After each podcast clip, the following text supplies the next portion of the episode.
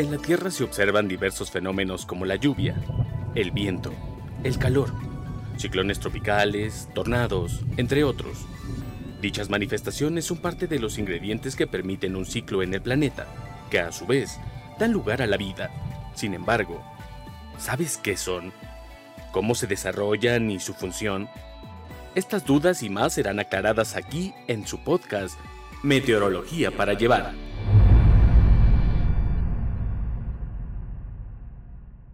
Hola, ¿qué tal amigos? Estamos aquí en un episodio más de su podcast Meteorología para Llevar. En esta ocasión tenemos como invitada a la licenciada en Ciencias de la Atmósfera Ana Moguel.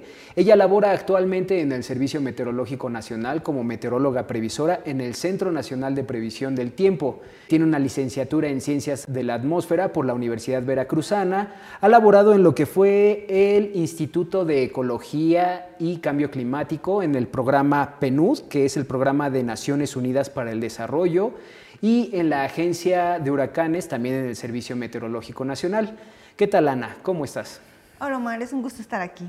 Qué bueno que estás aquí con nosotros. Mira, en esta ocasión vamos a tratar un tema sobre una que es una transición, lo que viene siendo el otoño al invierno, que es conocido como el solsticio de invierno. ¿Nos puedes decir qué es el solsticio de invierno o qué son los solsticios? Porque también tenemos el solsticio de verano. Sí, Omar. Los solsticios son cuando el Sol alcanza la mayor o menor altura aparente en el cielo. Astronómicamente hablando, esto ocurre cuando el Sol alcanza la mayor declinación, ya sea norte o sur, con respecto al ecuador de la Tierra. Para el hemisferio norte, cuando los rayos del Sol son perpendiculares al trópico de Cáncer, tenemos el solsticio de verano. y cuando son perpendiculares al trópico de Capricornio, tenemos el solsticio de invierno. Ok, en, este, en esta época del año, eh, lo que es el, eh, el, polo norte y el polo sur agarran diferentes este, posiciones. ¿Cuál es el que más está más alejado en sí de los rayos del sol? ¿El del norte o el del sur? Durante esta temporada, que es en el, en el solsticio de invierno, el polo sur es el que se encuentra más cerca del Sol, mientras que el Polo Norte es el que se encuentra más lejos. Es lo que nos daría también esa duración de los días, que en el, durante este invierno tenemos que los días son más cortos y las noches son más largas. Y esto debido igual a lo que es la posición de la Tierra. Así es la inclinación que tiene la Tierra con respecto al Sol. Ok. Este solsticio, ¿cuándo se dio? ¿Cuándo entró esta, o cuándo se dio la transición de lo que fue el otoño y el invierno? El solsticio de invierno se dio el día 21 de diciembre a las 9.59 horas, tiempo del centro de México. ¿Esto coincide todos los años o hay una variación de los días en los que puede suceder? Hay variaciones. Para el solsticio de invierno, como te comentaba, es del 21 al 22 de diciembre, puede ser en esas fechas, y para el solsticio de verano es entre el 20 y 21 de junio. Con la transición del otoño al invierno, que viene siendo el, solsticio de invierno, ¿qué cambios podemos observar o ver meteorológicamente hablando? Como mencionas, Omar, este es un cambio, una transición gradual. Durante el otoño ya tenemos algunos sistemas invernales que afectaron a México, sobre todo los frentes fríos, durante Y ahorita en la temporada invernal tenemos una mayor frecuencia de estos sistemas, sobre todo durante los meses de diciembre y enero, teniendo que enero para aquí, para la zona centro del país, es considerado el mes más frío. Ya estuvo el otoño, viene el invierno, ese fue, es un periodo de transición ahí, meteorológicamente hablando, ¿qué es lo que podemos observar en este periodo?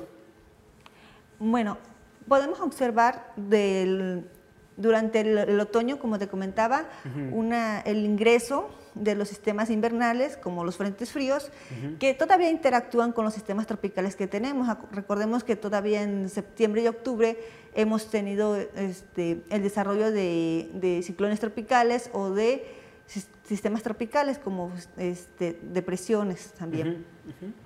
Durante el invierno ya estos sistemas tropicales han dejado de afectar al, país y tenemos una mayor incidencia en los sistemas invernales, una mayor frecuencia de los frentes fríos y el desarrollo de algunas tormentas invernales.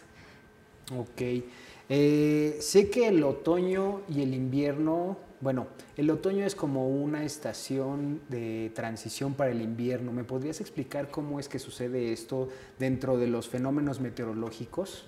Sí, como te comentaba, durante el otoño podemos observar la, la interacción de, la, de, los sistemas tropicales y los sistemas invernales, sobre todo en los meses de septiembre-octubre, que tenemos los frentes fríos que empiezan a bajar, bueno, latitudinalmente, y los sistemas tropicales que ingresan sobre el Mar Caribe y el Golfo de México. Ahora, ya en el invierno los tenemos el, el sistema está más establecido o los sistemas invernales están más establecidos y durante la primavera empezamos a observar el incremento de las temperaturas, pero todavía tenemos los sistemas eh, invernales que siguen este, afectando al territorio nacional, como hemos observado en años pasados, el desarrollo de algunas tormentas invernales y el, el descenso de los frentes fríos sobre el territorio nacional. En esta temporada o en esta época del año, los rayos del sol inciden con más fuerza o más fuerte sobre la superficie de la Tierra. De hecho, nosotros sentimos a veces que hasta nos quema la piel. ¿A qué se debe esto? Porque en primavera te pones al sol y el solecito como que calienta. Y ahorita no, ahorita se siente más que quema en lugar de, calentarte. ¿A qué se debe esto? ¿Menor este, nubosidad eh, por fenómenos o a qué? Omar, hay que tomar en cuenta que durante el invierno sobre el país se nos establece la mayor parte del tiempo un sistema anticiclónico. ¿Qué nos, da este sistema anticiclónico? Noches y días mayormente despejados y sobre todo para aquí, para el Valle de México, nos propicia los, eh, las inversiones térmicas. Ahora, también esto tenemos que tomar en cuenta que este sistema anticiclónico mm, también nos da una menor cantidad de humedad teniendo ahora esa sensación de no calentar, sino de que quema la, la piel.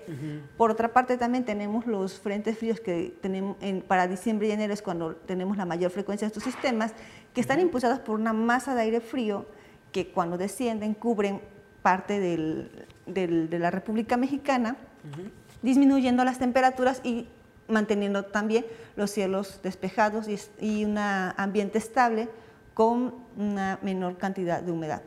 Oye, para aclarar un poquito, este sistema anticiclónico, ¿de qué manera funciona? ¿Cómo es que eh, provoca todo esto que nos dices? Una circulación anticiclónica lo que nos genera es un descenso de los vientos, una subsidencia, y esto nos propicia un un tiempo estable, cielos mayormente despejados, como hemos estado observando los últimos días aquí en el Valle de México.